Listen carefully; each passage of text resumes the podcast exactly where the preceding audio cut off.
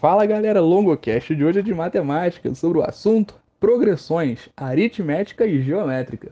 Bom galera, agora a gente está na parte 2 desse podcast falando sobre progressão geométrica. Bem, só para iniciar bem, eu gostaria de comentar que toda aquela base de progressões eu já passei no podcast da parte anterior. Caso você não tenha ouvido, eu recomendo muito que ouça, porque ali eu já expliquei tudo detalhadamente no que diz respeito aos conceitos básicos e a simbologia de progressões. Termo, posição, razão, tudo isso eu dei uma passada bem geral ali naquele podcast anterior e agora vai ser uma visão mais superficial só para a gente não se perder. Então, se você tem dúvida em alguns dos elementos fundamentais das progressões, recomendo muito que ouça o podcast anterior. Mas sem mais delongas, vamos ao nosso podcast sobre progressão geométrica. Porque, por definição, a progressão geométrica, ou PG, como abrevia-se, é uma sequência em, em que cada termo a partir do segundo é igual ao produto do termo anterior por uma constante real. Se ligou na diferença? Na PA você tem a soma de um elemento, ou melhor, de um termo, mais a razão, ou seja, a soma entre esse termo e a razão, que vai resultar no termo seguinte, no termo consecutivo. Enquanto na APG você tem a multiplicação de um termo por essa razão. Então, você vai ter essa característica como sendo a base de qualquer PG, sequência em que cada termo você vai multiplicá-lo por uma razão, que a gente às vezes vai chamar com a letra Q, né? Às vezes a gente vai ser mais simples essa representação e vai fornecer, né, como produto o termo seguinte. Então essa constante é bom que a gente lembra que a gente também vai estar trabalhando com constantes reais e obviamente constantes. Nesse sentido, a gente vai estar trabalhando com um único número para representar essa constante de uma PG, essa razão da PG. A gente chama de razão por conta, como eu falei, de se tratar de uma progressão e que tem que ter, e que tem que apresentar uma certa regularidade entre os termos para assim ser considerada. Então, muito importante ter isso em mente, que vai ser uma razão constante. Se você achou uma, ela vai servir para toda a sua progressão. E como já foi falado também no progressão aritmética, você pode ter PGs finitas e infinitas conforme o gosto do enunciador. Né? Enfim, você não precisa se preocupar muito com detalhes assim tão conceituais e técnicos de uma PG nesse primeiro momento, para entender o geral de como ela funciona. A partir, é claro, como coloquei, dessa multiplicação de termos e etc. Bom, como eu falei, vai ser um podcast mais simplificado, evitando muito o matematiquês, que às vezes complica um pouco a vida da galera. Aqueles conceitos, aquelas propriedades de uma PA não vão ser necessariamente aplicáveis a PG, porque a gente estava trabalhando até então com o que? Progressão a partir de soma. E agora, quando a gente vai trabalhar com multiplicação, a gente tem que se ligar que as coisas vão, não vão trabalhar exatamente daquela forma, com média aritmética etc. Então, é muito importante ter em mente essa característica de que para você trabalhar com a PG, você não vai trabalhar com aquelas propriedades de PA, mas o conceito de uma progressão é muito próximo. Então, o que eu falei naquele podcast não é só pegar e aplicar agora, mas é bom ter essa noção de um para o outro. No caso da PG, de termos não nulos, é claro que a gente tem que lembrar disso. Por que termos não nulos? Você vai entender. A gente pode determinar essa razão de uma maneira parecida com o que a gente determina a razão de uma PA. Na PA, como é por soma, a gente faz a relação inversa, a operação inversa. O termo A2 vai ser o termo A1 mais a razão. Logo, A2 menos A1 vai ser a razão da PA. É aquela razão que a gente geralmente representa pela letra R. Por isso que eu fiquei falando razão, razão, razão, razão várias vezes. Por que, que a razão da PG vai ser trabalhada frequentemente com a letra Q e não R? Primeiro, para não confundir. Segundo, porque Q nos remete a quociente. E é isso que vai ser trabalhado enquanto a forma de obter essa razão de uma PG. Que você, ao invés de subtrair um termo do seu termo anterior, você vai dividir um termo pelo termo anterior. Então, se na progressão aritmética você subtrai A2 menos A1, na razão, na, perdão, na progressão geométrica você vai dividir A2 por A1. A2 dividido por A1 vai dar a sua razão, representada frequentemente com a letra Q por ser o quociente dessa divisão. Da mesma forma, A3 dividido por A2, A4 dividido por A3, ou, genericamente, AP ou AN mais 1 sobre AN. Isso sempre vai dar o quê? Por isso também vamos lembrar falei que uma PG de termos não nulos. Por que termos não nulos? Se você tivesse um zero aí no meio, por exemplo, e obviamente tudo depois viraria zero, né? Já que está multiplicando qualquer coisa vezes zero dá zero, você teria inevitavelmente em algum momento o zero no denominador. E isso aí é uma loucura, né? Que a gente sabe que dá erro na calculadora e se dá erro na calculadora não pode ser boa coisa. Falando numa linguagem um pouco mais simples.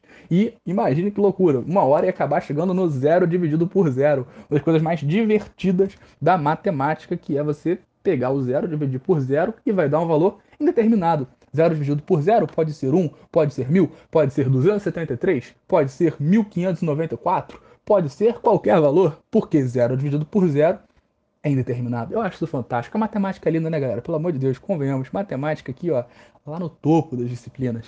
Brincadeiras à parte, a gente tá tendo uma noçãozinha bacana do funcionamento de uma PG, e essa PG pode ter algumas naturezas, né? Que a gente vai perceber que ela pode ser crescente, decrescente ou pode ser uma PG oscilatória. Esse termo oscilatório é relativo, tá, galera? Peguei aqui numa das fontes, não vi esse termo em outras fontes, então não leve ele tão a sério. É mais para facilitar a sua compreensão. Porque a gente tem crescente, decrescente, e esse que eu falei de oscilatório é mais sacanagem. Uma PG que vai oscilando entre um e outro. Se você pegar a crescente, obviamente a razão o que vai ser positivo. Mas positivo é muito vago. Positivo maior que 1. Um número que seja maior do que 1. Por que maior do que 1? Você já vai entendendo decrescente. Show? Você, agora vai tudo fazer sentido. Vai tudo fazer sentido. Se é uma PG crescente, ela tem que ter um Q que vai ser essa razão maior que 1.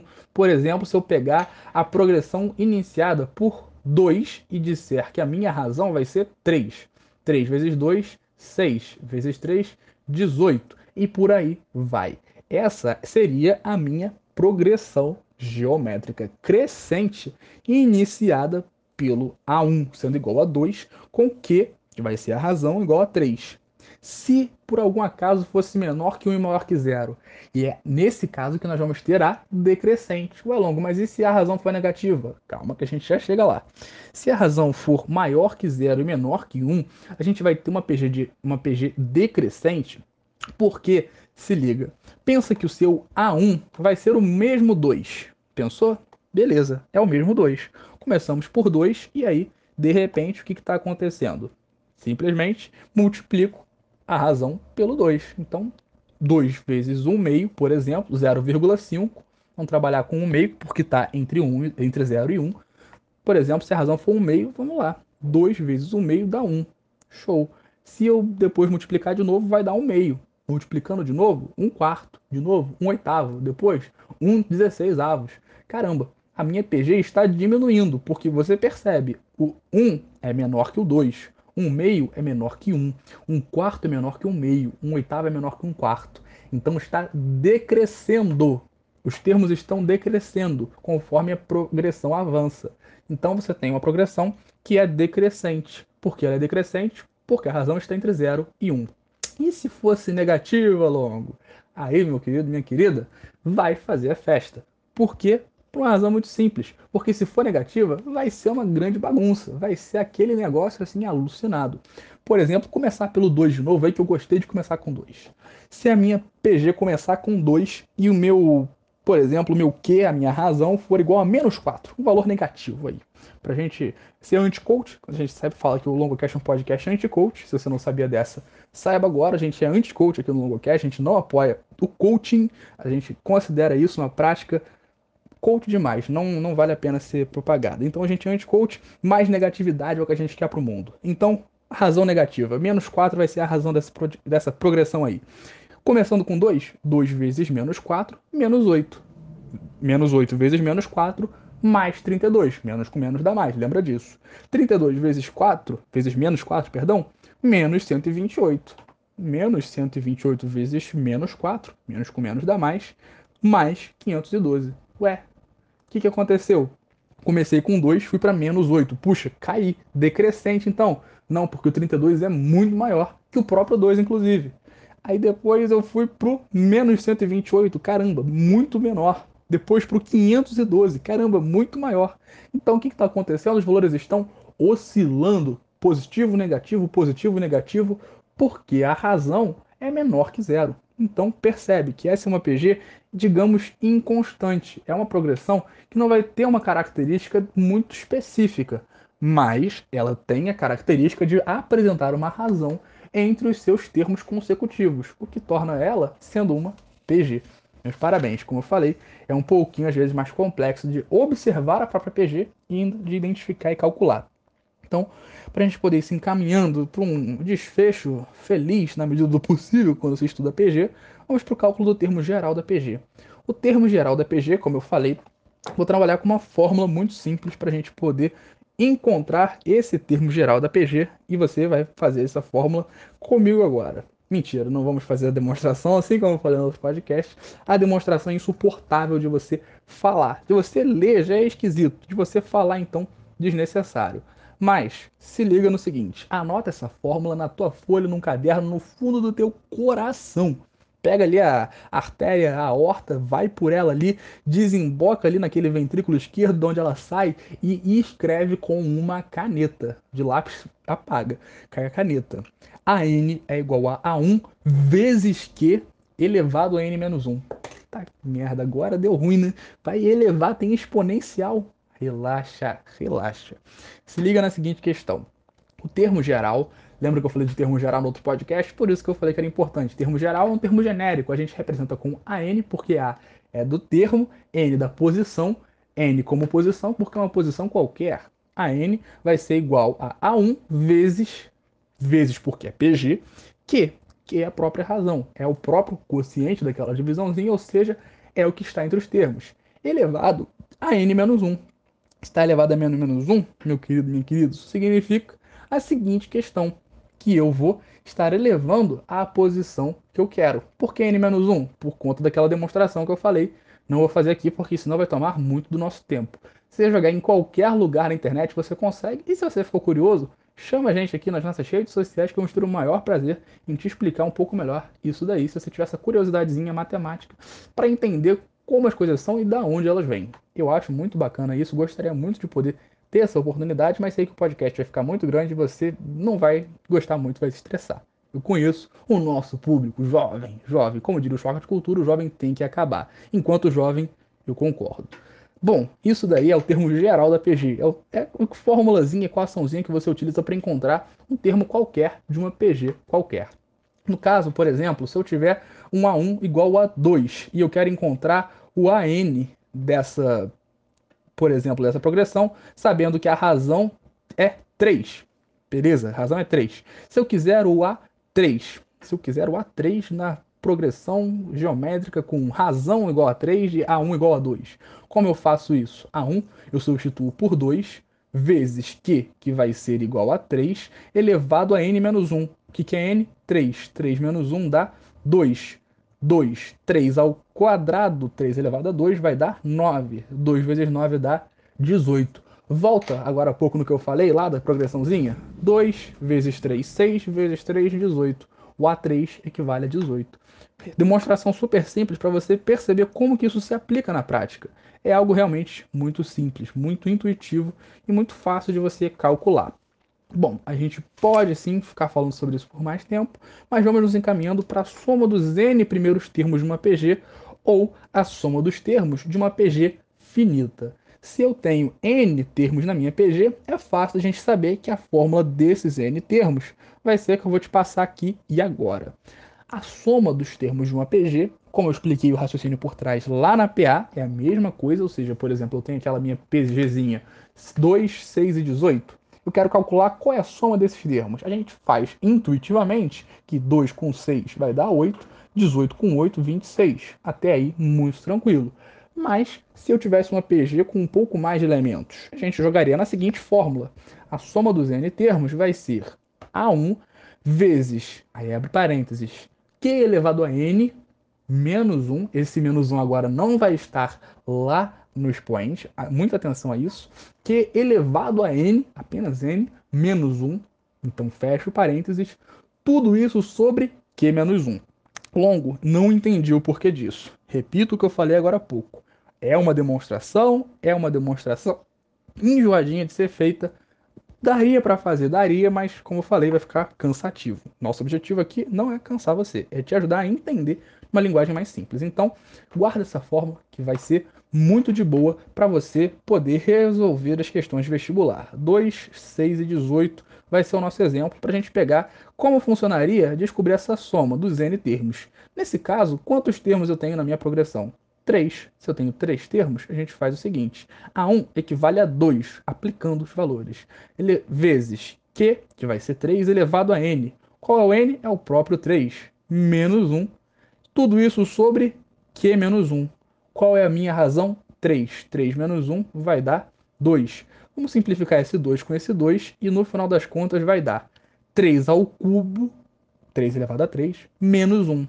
3 ao cubo dá 27. 27 menos 1 dá 26. Fazendo a prova real, 2 com 6 dá 8. 8 com 18, 26. 26 igual a 26, obviamente. Então, você somar todos os termos direto ou jogar na fórmula dá no mesmo, uma progressão simples. É fácil você somar tudo, mas para uma questão de vestibular, que obviamente vai ser uma questão mais complexa, com mais elementos na sua PG, é fundamental que você tenha o conhecimento dessa fórmula. Uma fórmula que não é tão difícil assim de você gravar, porque tem o Q-1 e Q elevado a N-1, as coisas um pouco repetitivas e que é fundamental para as questões. Como eu falei, matemática às vezes vai trabalhar com menos fórmulas, tirando a parte, obviamente, de geometria, que vai trabalhar com muita fórmula. Então vale a pena dar uma, dar uma aquela concentradinha, pegar essa fórmula aí, não, não use cola. O longocast também é anti-coach e anti-cola. Tudo que começa com C dá problema. Que outro exemplo? Cunhado, péssimo também. Então vamos tomar cuidado aí com cola, com coach e com cunhado três elementos que a natureza infelizmente propiciou a existir. Uma pena. A soma dos termos de uma PG infinita, isso daí é uma questão um pouco mais interessante. Por que eu tenho que saber isso longo? Também não sei. Vestibular quer, você se vira. Mas a gente está aqui para te ajudar com isso. Caso da soma dos termos de uma PG infinita, você não vai ter o N. Pera, eu não tenho N? Não, porque o N é o próprio infinito. E nesse caso, como a gente vai trabalhar com esse n sendo o próprio infinito, afinal a gente tem uma PG infinita, a gente vai considerar que esse n meio que vai inexistir, digamos assim. Ele vai meio que se auto-invalidar. Ele é o infinito, então simplesmente você vai meio que ignorar esse n. Então a fórmula vai só tirar o n, aí você se engana.